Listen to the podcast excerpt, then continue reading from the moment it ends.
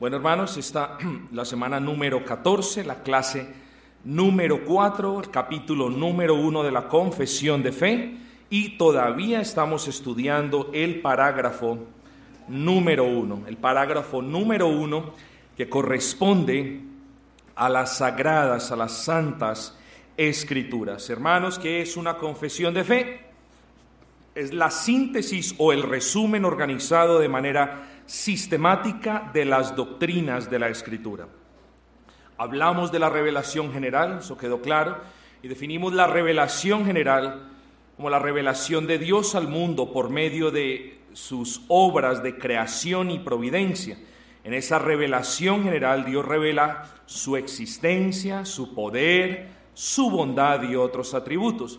Hablamos también de la revelación especial y definimos la revelación especial como aquella revelación de Dios a ciertas personas, la general fue a toda la raza humana, esta es a ciertas personas, ya no por medio de la obra de creación o de providencia, sino por medio de un lenguaje proposicional que ahora el hombre podía entender. Entonces, la revelación especial, Dios no solo revela su existencia, sino que principalmente revela su mente. Eso lo tenemos que dejar en claro. Por eso la confesión de fe dice, las sagradas escrituras constituyen la única regla suficiente, segura e infalible de todo conocimiento, fe y obediencia salvadora, eso ya lo vimos aunque la luz de la naturaleza y las obras de la creación y de la providencia manifiestan de tal manera la bondad, sabiduría y poder de Dios que dejan a los hombres sin excusa, eso también ya lo vimos, no obstante, no son suficientes para dar el conocimiento de Dios y de su voluntad que es necesario para la salvación. Eso también ya quedó en claro. La semana pasada por lo tanto, agradó al Señor en distintas épocas y de diferentes maneras, de diversas maneras, revelarse a sí mismo y declarar su voluntad a la iglesia. Eso fue lo que vimos precisamente las semanas pasadas, esas diferentes maneras. Hermanos queridos, entramos, ¿cuáles eran esas diferentes maneras? La misma voz de Dios, las apariciones de Dios, que son teofanías, los sueños, las visiones, las profecías y por supuesto, como nos dice Hebreos 1.1, y por supuesto, el mismísimo Señor Jesucristo. Eso, eso no lo vamos a volver a tocar, hermanos. A partir de ese punto, hermanos, la confesión de fe continúa diciendo, para preservar y propagar mejor la verdad, y para un establecimiento y consuelo más seguros de la iglesia contra la corrupción de la carne y la malicia de Satanás y del mundo, a Dios le agradó poner por escrito esa revelación en su totalidad, lo cual hace a las santas escrituras muy necesarias. Hermanos, es decir, después de que Dios nos habló lo que nos tenía que hablar en el Antiguo Testamento, por medio de estas maneras que acabamos de enumerar y en el Nuevo Testamento por medio de nuestro Señor Jesucristo y por medio de aquellos apóstoles a quien Cristo mismo comisionó. Es decir, cuando Dios ya terminó de manifestarse de las maneras que Él concibió apropiadas, continúa diciendo la confesión, ahora a Dios le ha placido consignar la revelación de esa verdad de una manera escrita. En otras palabras, cuando a Dios le plació, o más bien, cuando Dios terminó de revelarse de las maneras que Él consideró apropiadas, cuando Dios terminó de revelar lo que nosotros teníamos que conocer para salvación, dice la confesión de fe, ahora le plació poner toda esa revelación por escrito. Por eso dice la confesión, para preservar y propagar mejor la verdad. Hermanos, ¿qué es la verdad? Para Pilato, Por ejemplo, la verdad estaba en sí mismo. La verdad yacía en lo que Pilato consideraba era verdadero. Por ejemplo, él consideraba que el imperio romano era muy poderoso. Esa era una verdad, pero era para él. Quizás otro imperio no lo consideraba así, o al menos igual de poderoso. Para Pilato era una verdad que Cristo era un mero hombre. Esa era una verdad para Pilato. Por eso decimos una verdad relativa, era una verdad para Pilato. Y por eso Pilato pregunta de una manera déspota, ¿qué es la verdad? Dime tú, ¿qué es la verdad? Para el creyente, mis amados, la verdad está en Dios y en todo aquello que Dios nos haya querido revelar acerca de sí mismo. Por supuesto que podemos decir que la verdad es Cristo, pero en términos de esa verdad epistemológica, en términos de esa verdad que transmite el conocimiento salvador, en términos de esa eh, verdad que fue mostrada a nosotros de una manera comprensible, decimos que la verdad es simplemente todo lo que Dios nos quiso revelar de su, de su mente. Para nosotros, mis hermanos, como creyentes, la verdad es todo lo que Dios haya revelado a través de la historia de la humanidad. Por ejemplo, hay cosas que el Señor hizo y no quedaron registradas. ¿Esas cosas son verdad o no? Claro que son verdad. ¿No están registradas? Sí. ¿Son verdad? Sí. Aquí la sabiduría es en no entrar en discusión ni en ningún tipo de debate con personas que dicen, es que Dios hizo esto o aquello, aunque no esté registrado acá. Lo que sea que Dios haya hecho es verdad, pero para nosotros la verdad inmediata fue lo que Dios hizo y lo que a Él le plació plasmar o registrar en la palabra del Señor.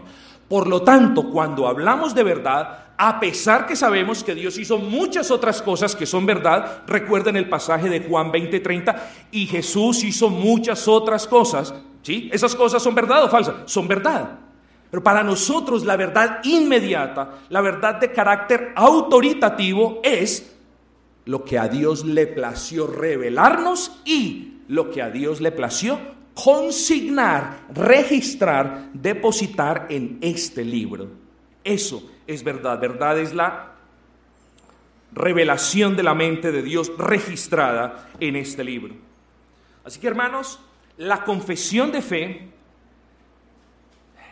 le da la misma altura a la palabra verdad que a la palabra escritura. ¿Qué les quiero decir? Para nosotros, para ti para mí, hermano, la verdad de Dios, toda la verdad de Dios está, al menos la que Él quiso revelar, está en la escritura y por ende la escritura y toda la escritura representa y transmite la verdad de Dios. Eso te debe quedar en claro. Repito, la verdad de Dios, la verdad es que Dios quiso revelar, está en la escritura, por lo tanto, todo, absolutamente todo lo que me diga la escritura es verdad de Dios. Esta verdad de Dios, hermanos, y más adelante lo vamos a ver, es absoluta. No hay una verdad más grande. No hay una verdad, valga la expresión, no hay una verdad más ciertísima que la verdad que Dios revela. No hay una verdad que sea de carácter autoritativo sobre nosotros. Las verdades de las leyes humanas que nos rigen y tenemos que obedecerlas, pero en, el pleno, en el máximo, en el sublime sentido de la palabra, esta verdad, la palabra del Señor es de carácter absoluto, suficiente, autoritativo y necesaria. Y algo tan valioso como esta verdad, hermanos, porque de esta verdad depende la salvación de las almas, en el sentido en que Dios obra en los corazones de las personas por medio de su Espíritu Santo, eso lo conocemos, pero no obra de una manera mística, tiene que haber habido una revelación de carácter redentor. Antes de que se compilaran las escrituras, habían revelaciones de carácter redentor y el Señor, pero eso tenía que tener una, una obra interna, pero ahora nosotros tenemos la escritura y el Espíritu Santo obra en nuestros corazones, hermanos, pero para proteger este tesoro, la confesión de fe usa palabras muy sabias. Dice, para preservar y propagar mejor la verdad y para un establecimiento y consuelo más seguros de la iglesia. Así que, dada la importancia de esa verdad, esta verdad tenía que ser preservada y la, y la confesión nos dice que iba a ser preservada de la siguiente manera. Dice, a Dios le agradó poner por escrito esa revelación en su totalidad, lo cual hace a las santas escrituras muy necesarias.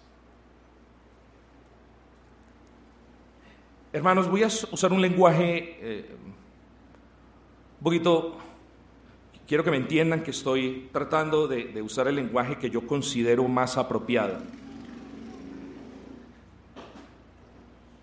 Pudo haber Dios continuado hablando de las maneras como, él, como él eh, habló en el Antiguo Testamento?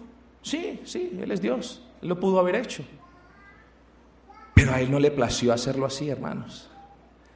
A Él le plació que todo lo que Él le había hablado a ciertas personas durante el Antiguo Testamento, durante esos cuatro mil años, que todas esas cosas y las muchas cosas que iba a hablar a la iglesia, más o menos en 96 años hasta que Pablo escribió Apocalipsis, que esas cosas quedarán registradas, quedarán puestas por escrito, porque eso es una mejor manera. Hermanos, quiero que nos adentremos un poco en el tema y que nos hagamos la siguiente pregunta. ¿Qué hubiera pasado, hermanos? Estamos hipotetizando, estamos suponiendo algo. ¿Qué hubiera pasado si Dios no preservaba esa revelación proposicional de manera escrita? ¿Qué hubiese pasado? Haz de cuenta que este libro, la Biblia, no existe. ¿Qué hubiera pasado? Bueno, dígame usted si es verdad o no lo que le voy a decir la memoria del hombre hubiera arruinado la, integridad de esa revelación. O si no, ensayemos el juego conocido del teléfono roto. Déjeme escribir un mensaje, se lo doy a la primera persona y ese mensaje, casi se lo aseguro, no va a llegar eh, eh, ni en el 50% a la última persona que hay en este local. Vean el punto, hermanos. La única manera para que ese mensaje, y escuchen bien, porque eso es muy importante, la única manera para que ese mensaje se pasase de manera fidedigna, 100% fidedigna, hasta la última persona, es que Dios hubiese obrado de manera milagrosa y superintendente, y superintendente en cada una de esas personas, hasta el día de hoy. Pero Dios dice, a Dios le plació no hacerlo así más, sino poner esa revelación por escrito. ¿Qué hubiese pasado si Dios no hubiese preservado esa revelación de su verdad de una manera escrita? Bueno, segundo, nos tocaría creer en lo que otras personas digan de Dios. Piensen eso. Ahora, ¿cierto? Si no tuviésemos Biblia, no podríamos decir, está escrito. Tendríamos que creer lo que otras personas digan o clamen conocer de Dios. Y vemos el peligro ya entonces.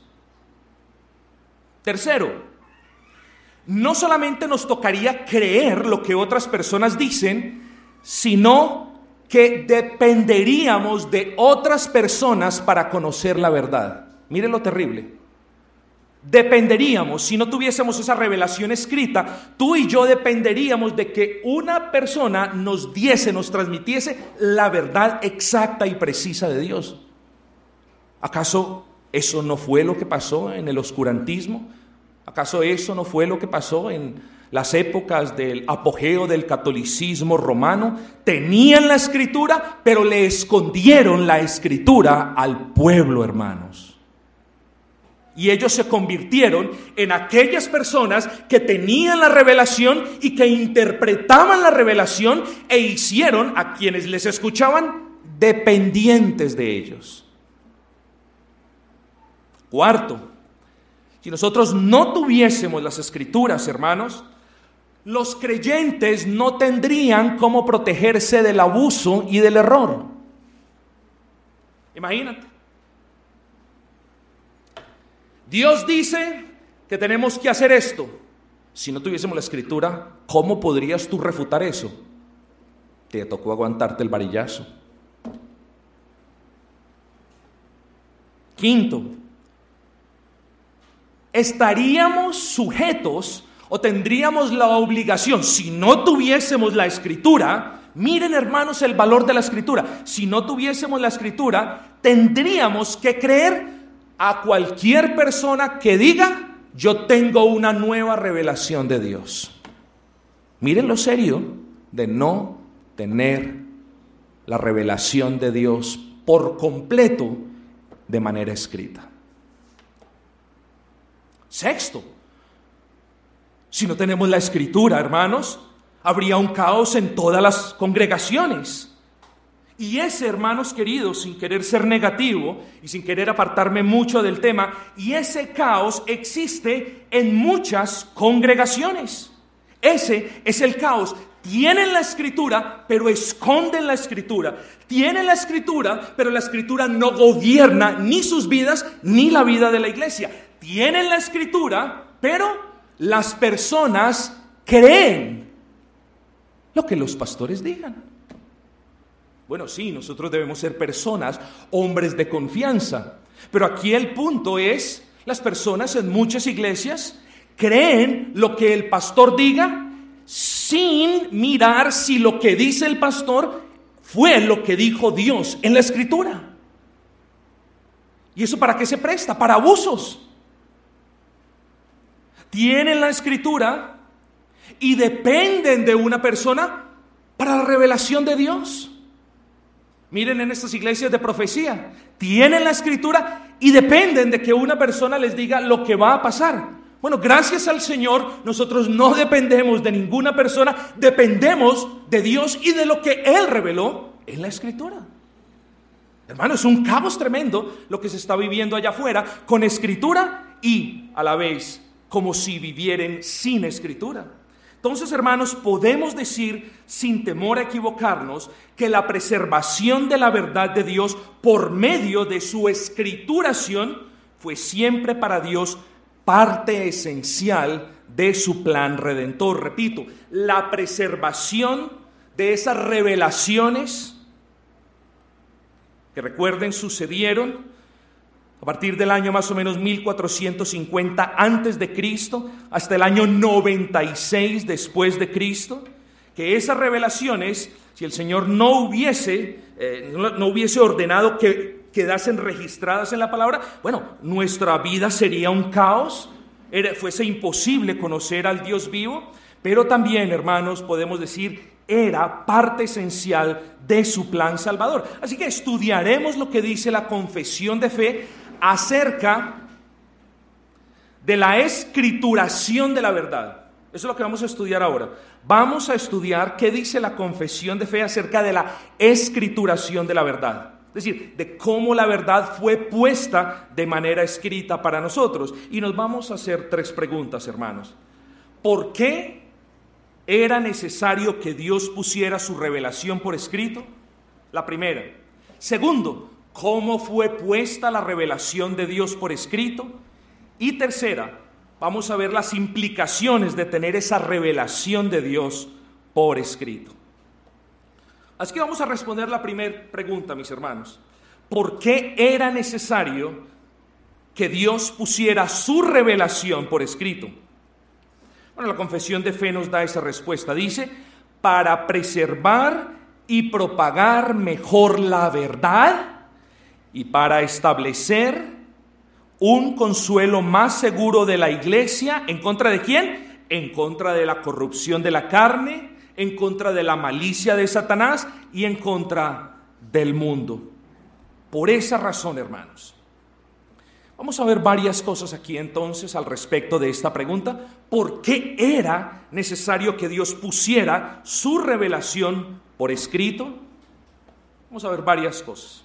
Lo primero, Era necesario para Dios poner por escrito su verdad porque Dios ya había terminado de revelar lo que quiso revelar, hermanos. Todo el Antiguo Testamento apunta hacia Cristo. Y he aquí, desciende Cristo, que es el cumplimiento de las promesas de todo el Antiguo Testamento. He aquí, se revela Cristo, se revela la verdad de Dios en su pleno sentido de la palabra. Ya Dios reveló lo que tenía que revelar. Por eso dice Hebreos 1.1, Dios habiendo hablado muchas veces y de muchas maneras en otro tiempo, ahora nos reveló toda su verdad en Cristo. Entonces, hermanos, era necesario que nuestro Señor colocase su revelación por escrito, porque ya lo que Él tenía para revelar, ya lo reveló. Ahora la etapa de la revelación quedó atrás y venía la etapa de la escrituración, si es que puedo decir de esa manera, porque aunque sabemos que la escrituración comenzó en el año 1500 antes de Cristo, se extendió hasta el año 96, pero el punto es, hermanos, Dios se mostró de otras maneras, ahora se ha manifestado plenamente en Cristo y al manifestarse plenamente en Cristo ya no habría nuevas revelaciones, hermano. Ahora ya la revelación se había completado y era necesario que la plenitud de esa revelación quedase consignada en un libro al que nosotros llamamos Biblia. Vuelvo y pregunto, mis hermanos, ¿por qué era necesario para Dios poner su revelación por escrito? Bueno, el segundo punto a considerar es este. Era necesario para Dios poner su voluntad de manera escrita con el fin, esto es muy importante, con el fin de no perpetuar un gravísimo error en el que los judíos habían caído. Presten atención a, las razones. La primera razón es, era necesario que quedase escriturada la revelación porque Dios ya había terminado de revelarse al mundo. La segunda, podemos verla en la siguiente afirmación para, para evitar que un error garrafal se perpetuase. Espero que ustedes cuando yo termine de leer este versículo vean cuál es el error. Mateo 15.1.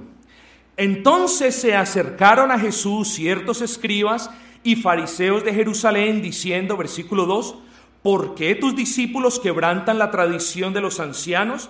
¿Porque no se lavan las manos cuando comen pan?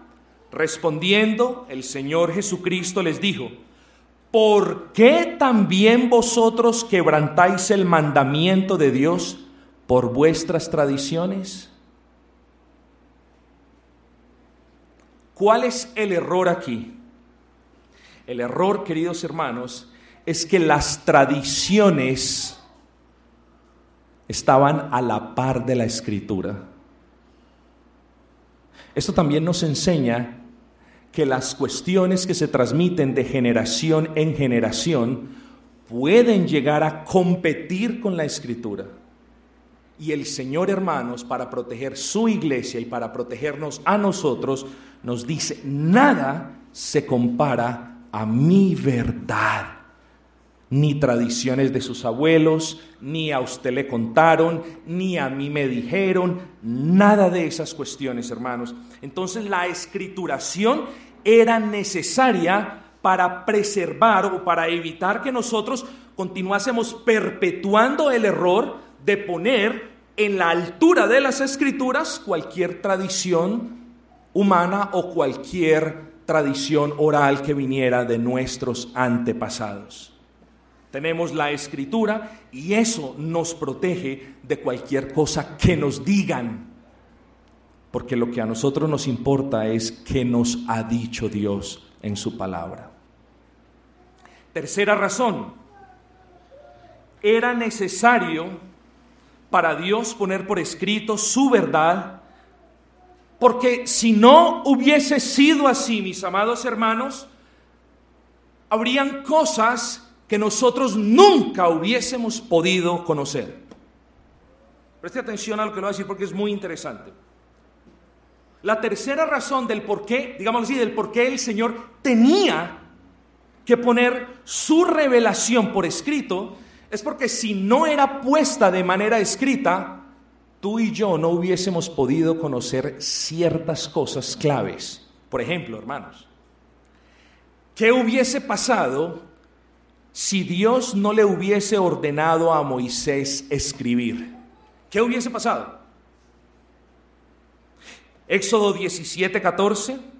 Y Jehová dijo a Moisés, escribe esto en un libro y di a Josué que raeré del todo la memoria de Amalek de debajo del cielo. Escribe esto en un libro. Es decir, si Dios no le hubiese dicho a Moisés, y junto con este pasaje hay otros, si Dios no le hubiese dicho a Moisés, escribe en un libro, ni tú ni yo hubiésemos podido conocer cómo creó Dios los cielos y la tierra. La creación de los cielos y de la tierra ocurrió más o menos cuatro mil años antes del nacimiento del Señor. Y transcurrió, hermanos, transcurrieron dos mil quinientos años hasta cuando el Señor le dijo a Moisés, pon estas cosas que yo te revelo por escrito. Si el Señor no le hubiese dado esa orden a Moisés, nosotros no hubiésemos sabido cómo Dios creó los cielos y la tierra. ¿Qué pasa o qué hubiese pasado si Dios no le da la orden a el apóstol Juan de escribir? Bueno, ni usted ni yo sabríamos cómo sería la nueva Jerusalén. Jamás. Jamás. Porque en Apocalipsis 1:11 dice, yo soy el alfa y el omega, el primero y el último. Juan, escribe en un libro lo que ves y envíalo a las siete iglesias que están en Asia, Éfeso, Esmirna, Pérgamo, Tiatira, Sardis, Filadelfia y la Odisea. Ven el punto, hermanos. Gracias a que el Señor dio la orden de que la revelación quedase por escrito, es que nosotros podemos saber cómo Dios creó al mundo y también ¿Qué es lo que nos aguarda después del fin del mundo? Cuarta razón. Hermanos, era necesario para Dios poner por escrito su verdad para preservarla de diferentes peligros.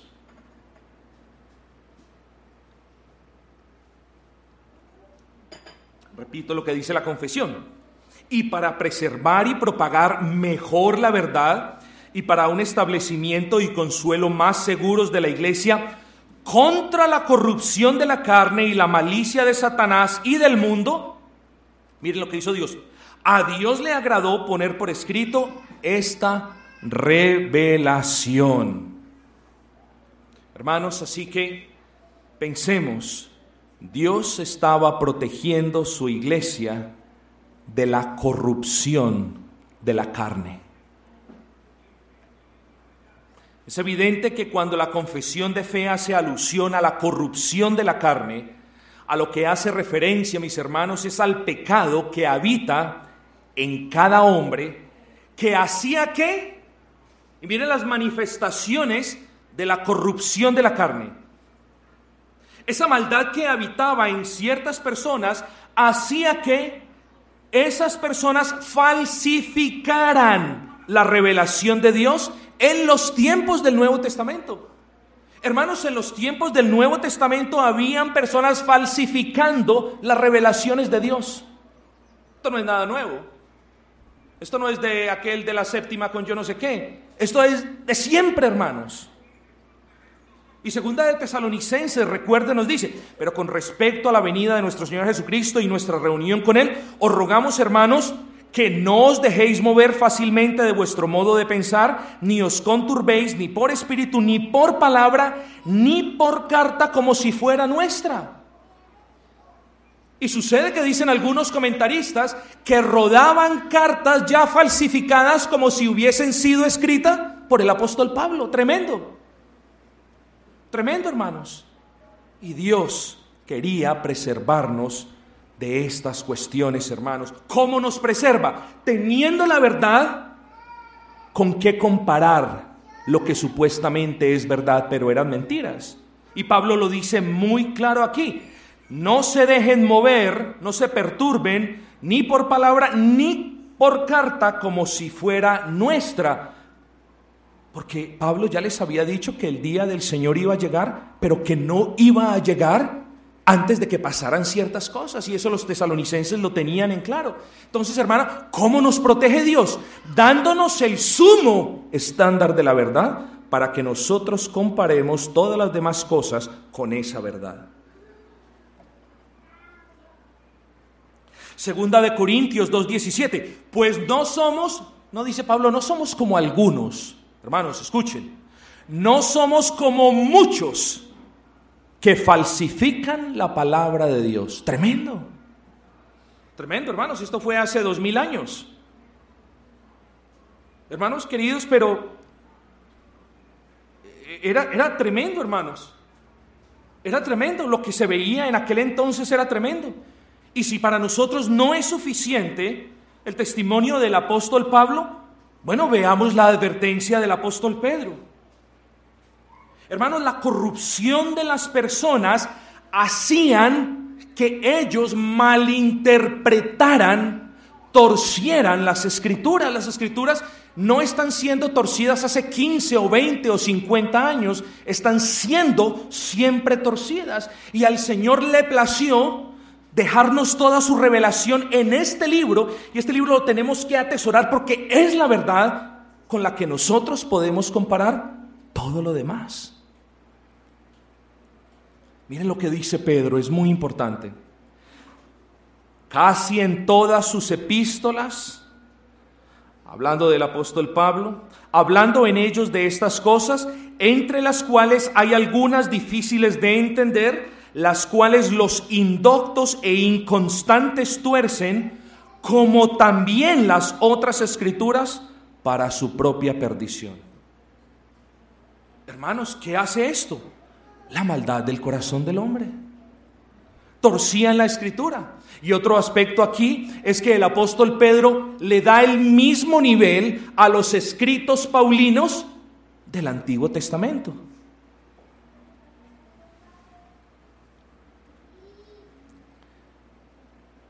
Pero hermanos, la carne corrupta no estaba afectando a los creyentes y a las comunidades de creyentes solamente en el Nuevo Testamento.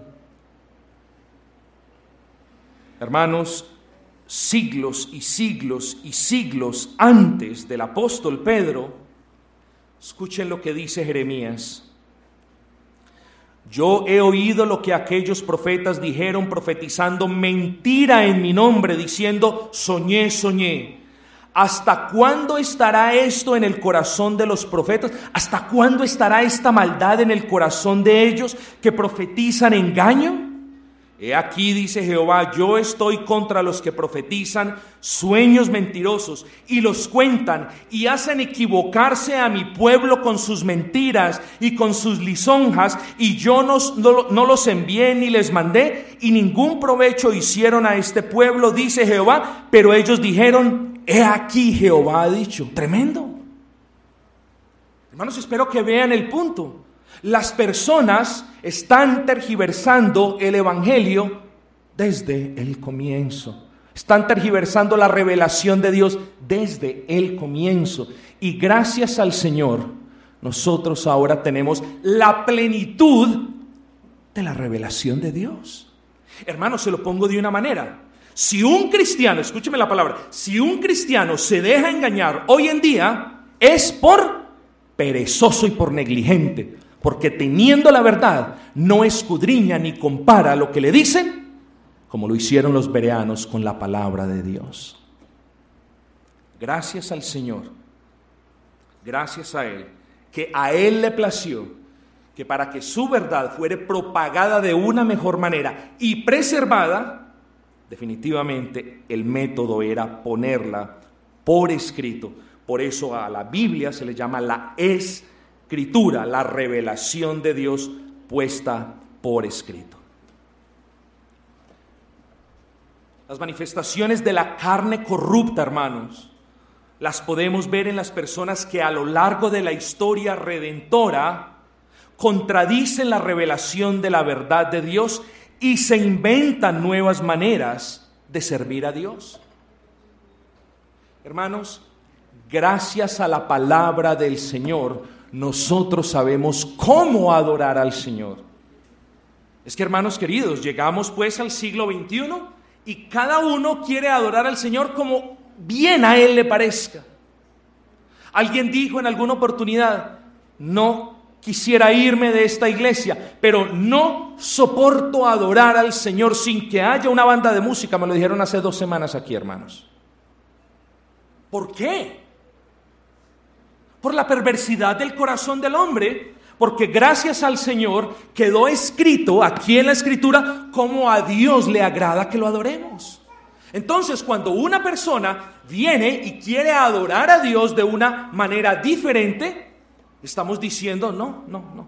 Yo me voy por el camino seguro, yo me voy por el camino de Dios, yo voy a apelar a la escritura para que ella me diga cómo Dios quiere que yo le adore. La adoración a Dios, pues, no es una cuestión personal, no es una cuestión de gustos, no es una cuestión de épocas o de culturas, es una cuestión revelada, hermanos. Y gracias a Dios nosotros la tenemos. El ejemplo claro, está en Nadab y Abiú. Levíticos 10.1. Nadab y Abiú, hijos de Aarón, tomaron cada uno su incensario y pusieron en ellos fuego, sobre el cual pusieron incienso y ofrecieron delante de Jehová fuego extraño, que él nunca les mandó. ¿Vieron el punto? Dios nunca les había mandado, nunca se los había revelado, nunca le había dicho, ni por sueños, ni por visiones, ni por revelación de ningún otro tipo, a nadie que podían traer este tipo de incienso. El punto es, ellos se fueron en total oposición a lo que ya estaba revelado. Tenía que ser de una manera y lo hicieron de otra. Hermanos, miren cuánto Dios nos ama y miren cuánto Dios nos preserva por medio de su palabra. Por eso decimos la palabra del Señor es suficiente. Todo lo que tenemos que saber para comportarnos de una manera placentera a Dios, todo lo que tenemos que saber para edificar una iglesia que sea placentera a los ojos de Dios, está en la escritura, hermanos. Y esa es la manera como Dios nos protege, hermanos. Hermanos, pero también dice, Dios puso o ordenó a ciertos hombres poner esa revelación de una manera escrita, no solamente para preservarnos de la corrupción que hay en nuestros corazones, sino también de la malicia de Satanás. Eso dice la confesión, para preservar y propagar mejor la verdad y para un establecimiento y consuelo más seguros de la iglesia contra la corrupción de la carne y la malicia de Satanás. Hermanos queridos, Satanás es el enemigo de las almas, el opositor del plan de salvación de Dios, el enemigo de la iglesia. Pero sobre todas las cosas, hermanos, Satanás, el demonio, Lucifer, como lo quiera llamar, es el más grande falsificador de la verdad revelada de Dios.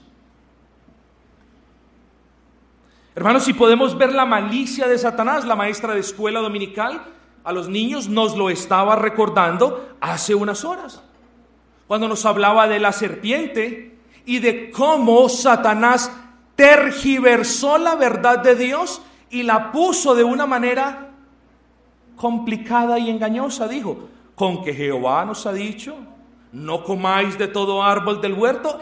Esa no era la palabra de Dios, mis amados hermanos. Esa no había sido la revelación del Señor. La revelación del Señor había sido lo opuesto. De todo árbol podéis comer, excepto de uno.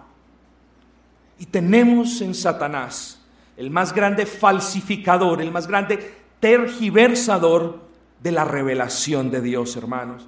Y nosotros ahora tenemos la escritura para que protegernos de la malicia de Satanás que siempre, siempre quiere que nosotros veamos la escritura de una manera diferente, hermanos. Podemos aquí hablar de estas cuestiones, hermanos queridos. No nos queda mucho tiempo, pero ese es el punto. A Dios le plació entre tantas cosas, entre las que hemos podido enumerar en esta tarde, al Señor le plació escriturar la revelación o, comisionar a algunas personas para que a lo largo de estos años escrituraran la revelación para protegernos, hermanos.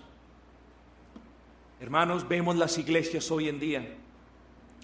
El Evangelio de la sanidad, el Evangelio de la prosperidad, que no son otras cosas, eh, sino, sino mensajes putrefactos y herejías. Pero supongamos, démosle el nombre de Evangelio de la prosperidad.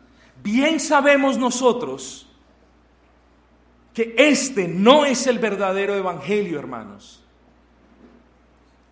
Hermanos, y no se los quiero poner de otro color, ni lo quiero matizar de otra manera. Simplemente, hermanos, el Evangelio, o lo que ellos llaman Evangelio de prosperidad, es un mensaje maldito. No, pastor, pero es que ah, son, buenos hermanos lo que buenos hermanos que predican que usted tiene que dar plata y dar plata y dar plata para ser salvo o para mantener su salvación. ¿Eso es evangelio por gracia? ¿Ese es el mensaje que reveló Dios? ¿Ese es el mensaje que hay en la escritura? Respuesta es no. Hermanos, un evangelio diferente al revelado por Dios en su palabra no solo cabe en la categoría de, em, de corrupción de la carne, sino aún más debe ser catalogada como malicia satánica. Pocas veces yo me refiero a estas cosas de esa manera y con esas palabras y en esa magnitud, hermanos. Pero el Evangelio, lo que las personas conocen como Evangelio de prosperidad, es un producto de la malicia de Satanás. Y la confesión de fe dice, pero a Dios le plació escriturar su revelación para protegernos de la malicia de Satanás. Hermanos, ¿quiénes son los que están presos en las iglesias donde se predica el, entre comillas, evangelio de la prosperidad? ¿Quiénes son? Son personas que no han escudriñado la escritura. Se pueden saber mil versículos, son personas que no conocen la escritura, son personas que se han dejado seducir por la malicia de Satanás. Hermanos queridos, la, palabra, eh, la confesión de fe nos dice, pero al Señor le plació escriturar la plenitud de su revelación salvífica de una manera perfecta para proteger a su iglesia de la corrupción de la carne, de las malicias de Satanás y también dice, y del mundo. Hermano, el, el, mundo niega la existencia de Dios, pero la escritura testifica de la existencia de Dios. El hecho de que las personas no crean la escritura no significa que Dios no existe. Para nosotros la escritura es una presuposición de verdad. Partimos de la base de que la escritura es la palabra del Señor y a partir de esa base nosotros razonamos, discutimos, refutamos o corregimos a cualquier otra persona. Partimos de la presuposición de que todo esto es verdad, hermanos queridos. Que las otras personas no tengan la fe ni le crean a Dios, eso es otra cosa. El hecho de que ellos no tengan fe no indica que Dios no existe, hermanos. El mundo quiere oponerse a Dios, pero la escritura nos dice, no, ustedes son los que se tienen que oponer al mundo. Oh almas adúlteras, ¿no sabéis que la amistad del mundo es enemistad contra Dios? Entonces, ¿ven el punto? El mundo nos trata de engañar, el mundo quiere que vivamos de una manera diferente, el mundo quiere que neguemos a Dios, pero el Señor protegió a su iglesia poniendo su revelación de manera escrita para que nosotros conozcamos la verdad y no nos dejemos engarzar por las artimañas del mundo.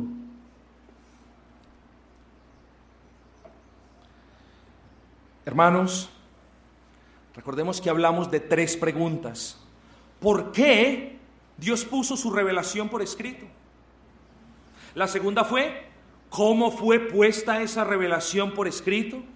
Y la tercera es, ¿qué implica tener esa revelación de manera escrita? Al respecto de la primera pregunta y a manera de repaso, podemos decir lo siguiente. La pregunta fue, ¿por qué Dios puso por escrito la plenitud de su revelación redentora?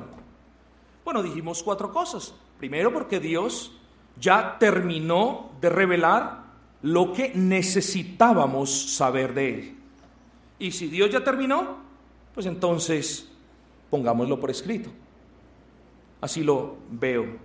Y esa es la manera un poquito mnemotécnica de verlo, una manera fácil de verlo. Dios lo que tenía que hablar ya lo habló, ahora escríbanlo para que se perpetúe esa verdad de una manera más segura. Segundo, la revelación del Señor quedó por escrito para evitar que el hombre, que siempre es propenso a creerse justo en su propia opinión, tuviese estándares humanos que él eh, pudiese haber creído le otorgaban justicia. Es decir, si no está la escritura, ¿qué tengo yo que hacer para ser salvo? ¿Ven el punto? Oh, yo me creo salvo, yo me creo justo delante de quien sea el Dios. Claro, pero la escritura, ¿qué nos hace? Nos muestra el estándar perfecto de Dios. Eso lo vemos claramente en la ley moral de Dios, en los diez mandamientos. De tal manera que somos inexcusables, sabemos en nuestra propia conciencia que no podemos cumplir los mandamientos a la perfección. Por lo tanto, necesitamos que alguien nos represente en justicia delante de Dios. Entonces, hermano, a Dios le plació poner su revelación por escrito para que ninguno de sus hijos cayera en el engaño de creerse justo en su propia opinión. O también podríamos decir, para evitar que el hombre tuviera costumbres y tradiciones orales y culturales como su estándar. No, no, nuestras culturas no representan el estándar. Lo que nosotros creemos no representa el estándar. El estándar lo da Dios en su palabra. Ese es el estándar, hermanos queridos. Y Dios nos protege mostrándonos su estándar y sobre todo mostrándonos por medio de su espíritu la incapacidad nuestra para cumplir ese estándar para justicia. Pero también nos muestra Cristo, hermanos queridos. Demos gracias al Señor porque a Él le plació poner por escrita su revelación. También dijimos, ya termino, si Dios no hubiese revelado, si Dios no hubiese dado la orden, Moisés escribe esto o Juan escribe aquello otro, bueno, ciertas joyas de gran valor tan importante para la vida del creyente, como es la obra de la creación y el futuro glorioso que nos aguarda, jamás lo hubiésemos podido conocer. Espero que ustedes entiendan el punto. Si Dios no dice, Moisés escribe, ¿cómo nosotros vamos a saber qué pasó en 2500 años de historia? ¿Cómo nosotros vamos a saber qué pasó en la creación? ¿Cómo nosotros vamos a saber que Abraham iba a sacrificar a su hijo? ¿Cómo nosotros íbamos a saber eso? No, pero Dios dijo, Moisés, pon por escrito esas cosas y ahora nosotros lo podemos saber. ¿Cómo nosotros hubiésemos anhelado esa Jerusalén celestial si Dios no le hubiese dicho al apóstol Juan, escribe para que se lo envíes a todas las iglesias de Asia? Y gracias al Señor hoy tenemos eso con nosotros. Pero en último lugar, hermanos, dijimos, Dios puso su revelación redentora por escrito para protegernos, para proteger a su iglesia de la corrupción del corazón del hombre, de la malicia de Satanás y del mundo. Pero hermanos queridos, hay una quinta cosa y con esto termino la clase de hoy. Era necesario para Dios poner por escrito su verdad. Y esta parte es muy pastoral, para consolar a su iglesia. Qué hermoso, hermanos. Miren lo que dice la confesión y ya lo vamos a probar. Para preservar y propagar mejor la verdad, es decir, para que la verdad no dependiera ni se arruinara en el proceso de transmisión de generación a generación o de cultura a cultura, para preservar y propagar mejor la verdad y para un establecimiento y consuelo más seguros de la iglesia contra las corrupciones que ya hemos mencionado, a Dios le agradó poner por escrito esta revelación en su totalidad, lo cual hace a las santas escrituras muy necesarias. Hermanos, ¿quién nos consuela cuando estamos enfermos? Sí, puede que encontremos un consuelo de un amigo o de un familiar, puede que encontremos unas buenas palabras que son como un bálsamo, un aceite que nos revitaliza y que nos da aliento. Pero no nos metamos mentiras, hermanos, que si Dios no nos consuela en medio de la enfermedad, lo demás casi no va a importar. Hermanos, ¿quién nos consuela en medio de la enfermedad? Dios en su palabra escrita, porque quedó escrito, bástate en mi gracia. Está allí, para que tus ojos lo vean, para que tu corazón lo crea y para que tu espíritu, que parece muchas veces claudicar en medio de la enfermedad, si es así como el mío, nos gocemos, hermanos, y seamos consolados en que las palabras de Pablo también aplican para nosotros. Dios nos consuela por medio de su palabra escrita. Hermanos, ¿quién nos consuela cuando somos perseguidos? Dios en su palabra escrita. Bienaventurados son cuando por mi causa os persigan. ¿Quién nos consuela cuando pasamos por escasez? Lo vimos esta mañana. Dios en su palabra escrita. ¿Qué hubiese sido de nosotros si esa parte no hubiese quedado en la escritura? No podemos decir, todo lo puedo en Cristo que me fortalece. Pero a Dios le plació poner esa revelación por escrito para que cada vez que pasemos por una dificultad, abramos la escritura y nos demos cuenta que está allí, hermanos. Estas verdades están allí no para adornar, sino para consolar nuestros corazones. ¿Quién nos consuela cuando sentimos que no somos nada? Dios en su palabra escrita cuando nos dice, y vosotros sois mi especial tesoro. ¿Quién nos consuela cuando caemos? Dios en su palabra escrita que dice, y no dejará por siempre Jehová caído al justo. ¿Quién nos consuela, hermanos queridos, cuando nos abandonan? Dios por su palabra escrita que nos dice, aunque tu padre y tu madre te dejaran con todo eso, Jehová te recogerá. ¿Quién nos consuela cuando estamos cansados? Y cuando creemos que ya no podemos más, Dios en su palabra escrita, al recordarnos, venid a mí todos los que estáis trabajados y cargados y yo os haré descansar. ¿Quién nos consuela? Dios, por medio de su palabra escrita. Por eso dice la confesión, y eso hace que las escrituras, dice la confesión, no sean necesarias, no, dice la confesión, muy, muy necesarias.